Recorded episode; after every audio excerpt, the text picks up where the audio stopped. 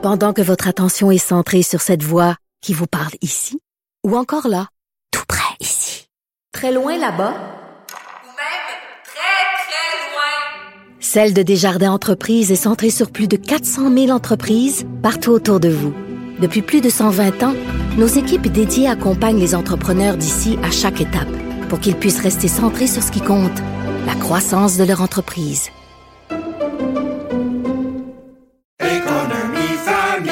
Ici Ricardo. Et Émilie, marchand d'IGA. On a envie de vous inspirer à bien manger. À moins de 5 la portion. Suffit de repérer les produits valeurs sûres et de les cuisiner avec une de nos recettes. Les valeurs sûres, c'est bien pensé, hein? Bien sûr! Détails sur IGA.net.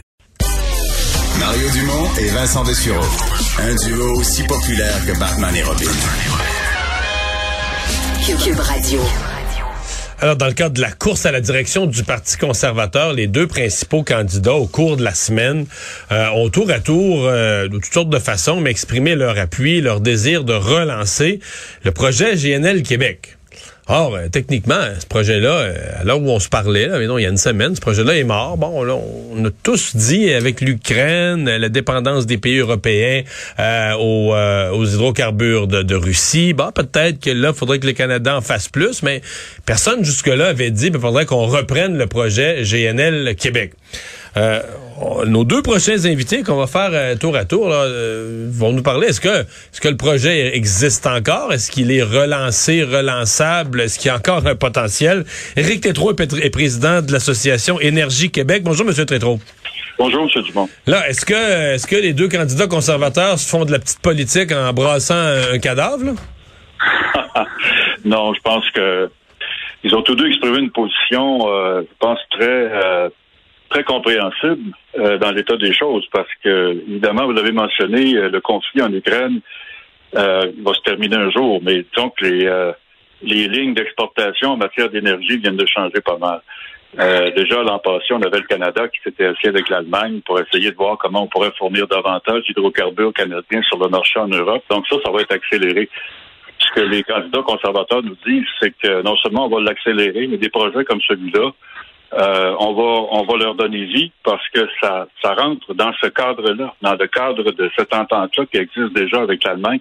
Et ça, c'est sans compter euh, tous les autres marchés qui seront disponibles, qui l'étaient déjà, mais qui, qui continueront d'être disponibles pendant des années. Alors, donc pour vous, c'est un projet. Il travaille sur un projet qui est relançable, qui est sur pause, qui est arrêté, qui n'a pas eu les autorisations, mais dans votre esprit, un projet qui est tout à fait relançable, donc qui a encore sa valeur intrinsèque et qui est relançable. Il est relançable pour deux raisons très simples.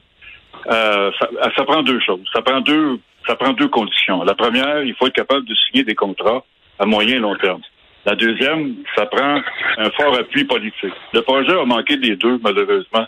Et c'est pour ça qu'il a été abandonné. Ça n'a rien à voir avec le rapport du BAP, un rapport qui contenait toutes sortes de choses un peu, euh, un peu superficielles. Mais c'est ce que le public a retenu, qu'au nom de l'environnement, ouais, qu'au nom de l'environnement, le BAP avait, avait dit un gros nom à ça, là. C'est ce que le public a retenu. Quand on lit le rapport, le BAP dit, par exemple, qu'il n'y a pas de marché possible après 2025. Puis si vous lisez les études de Morgan Stanley et, et autres dans le monde, vous verrez que le BAP irait complètement là-dedans. Ce qui, est clair, c'est que le BAP n'a aucune expertise là-dedans.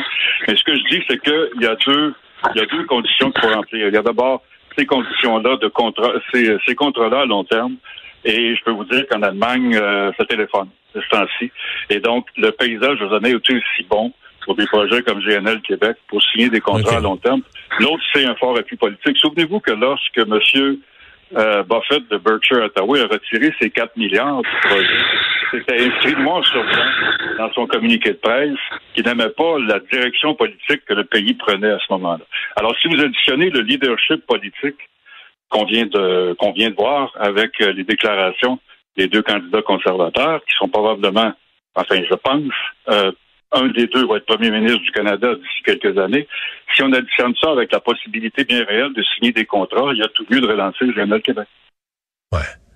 Sauf que là, à l'Assemblée nationale à Québec, euh, c'est comme l'unanimité des, des partis là, qui veulent rien Ouais. savoir de ça, en commençant par le gouvernement de M. Legault, euh, qui se fait déjà accuser de de, de, de pas faire d'en pas en faire assez pour l'environnement, puis dans sa, sa tentative de se donner euh, de se donner des habits un petit peu verts ou avec quelques reflets verts, ben là, il dit ben, moi j'ai abandonné GNL Québec. Est-ce que tout ce monde-là va virer de bord? Puis Québec solidaire, puis euh, le PQ, puis tout le monde est rendu plus vert que vert. Que la position du gouvernement du Québec nous dit, c'est qu'il y a trop de politique puis il n'y a pas assez d'environnement. Euh, c'est correct de faire des belles déclarations politiques, de vouloir être les meilleurs au monde, mais actuellement, la réalité, c'est que tous les pays dans le monde, tous les pays, tous les États dans le monde sont en train de regarder comment ils peuvent contribuer davantage avec leurs hydrocarbures. Il y a une place dans le monde où ils font marche arrière puis ils disent chez nous, on n'en produira pas, c'est au Québec. Moi, je pense que le reste du monde a une meilleure idée. Là. Euh, des fois, vous êtes le génie là, dans la classe quand vous êtes le seul à avoir une idée, mais je pense pas que c'est le cas ici. le Québec, là, il est en train de se condamner à importer son gaz et son pétrole pendant je sais pas combien d'années, puis ça laisse une marque plus grande sur l'environnement que si on le produisait chez nous, zéro émission, ce qui est possible demain matin. Il y a juste trop de politique. puis Il n'y a pas assez de courage pour dire aux gens comment les choses sont dans la réalité. Puis ce que je sens, vous allez parler à Pierre Charbonneau tout à l'heure, quand vous parlez aux gens sur le terrain, au Saguenay, vous vous rendez compte que ces gens-là ont plus de sagesse que nos politiciens? Parce qu'ils comprennent les choix qui s'en viennent, puis ils sont capables de comprendre où est-ce qu'on en est. Et je pense que GNL Québec s'inscrit très bien là-dedans. D'ailleurs, la région a toujours été en faveur de GNL Québec. Sondage après sondage. Il n'y a pas un sondage local qui a montré qu'il n'y avait pas d'appui. Wow, wow, wow. Ben là, c'est pas important. Wow, c'est pas important ce qu'ils pensent au Saguenay-Lac-Saint-Jean. C'est le monde de Montréal qui doivent Ben. décider, là. Alors pourquoi vous pensez qu'il y a un groupe de 35 000 personnes qui s'est levé et qui a appelé ça notre région, nos décisions? Combien de fois, là, ils vont se faire faire le coup au Saguenay? Parce que quand le BAP a dit dans son rapport, encore lui, le BAP, quand le BAP a dit dans son rapport qu'il n'y avait pas d'acceptabilité sociale au Québec, où est-ce que ça, nous autres? Le sondage que Greenpeace a fait, euh, Greenpeace a a fait avec euh, les, les euh, avec un paquet de répondants sur le plateau, ça n'a aucun sens. Les gens sont plus logiques, sont plus sensés que nos décideurs sur la question des hydrocarbures. Et puis, je pense que la région en a besoin, c'est clair. Éric Tétrault, merci. Au revoir. Merci à vous. À la prochaine. Éric Tétrault vient d'introduire presque notre prochain invité, de le présenter. Pierre Charbonneau est porte-parole du groupe GNL Saguenay-Lac-Saint-Jean. Bonjour, Monsieur Charbonneau. Bonjour, Monsieur Dumont. Est-ce que chez vous, les gens y, y croient encore? Est-ce que d'entendre, par exemple, euh, Jean Charest, Pierre Poilievre relancer GNL Québec, est-ce que les gens trouvent ça absurde au Saguenay-Lac-Saint-Jean ou ils disent enfin? Euh, c'est certain qu'on est content d'entendre ça, euh, des politiciens qui s'engagent à relancer le projet parce que nous, on y croit toujours.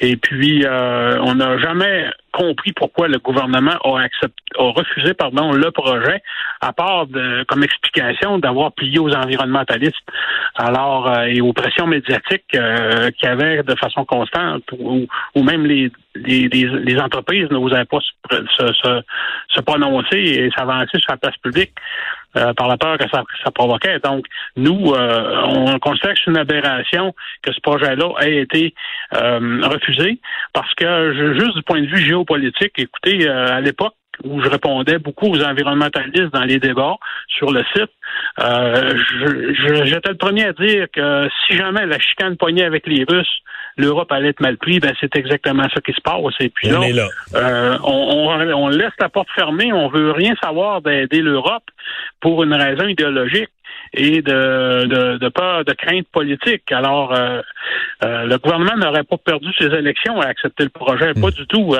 alors que là, Hmm. Mais là, on quand- quand on affirme, ouais. Mais, mais quand on affirme par- caribou, partout au Québec, dans les médias, là, on annonce qu'il n'y a pas d'acceptabilité sociale.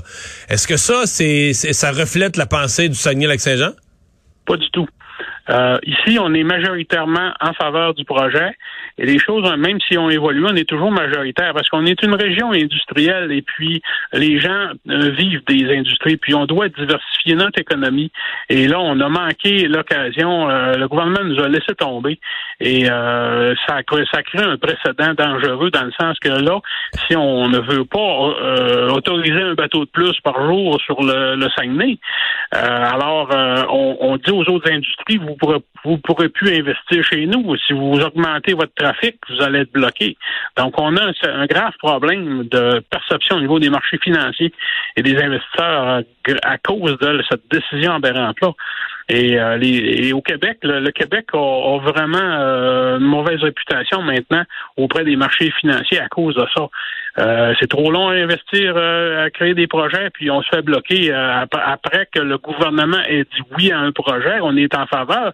Il vient dire non à un coup que que c'est c'est que c'est euh, c'est le BAP qui qui se prononce. Puis euh, d'ailleurs le BAP, j'étais présent à l'ouverture, puis ils ont promis des choses qu'ils n'ont pas respectées en fin de ligne, puis ils ont ils ont étendu leur légis leur leur, euh, leur, leur regard au-delà des clôtures du Québec. mais vous n'avez pas l'impression, euh, Ah, je vous arrête, là, M. Charbonneau, vous n'avez pas l'impression que le Oui. BAP sont piégés? Parce que le BAP, eux autres, sont le bureau des audiences publiques sur l'environnement. Mais tous, tous les environnementalistes s'assoient là, là. Eux, ils veulent pas analyser le projet. C'est déjà décidé que le projet va être mauvais, là. Vous êtes d'accord avec moi que...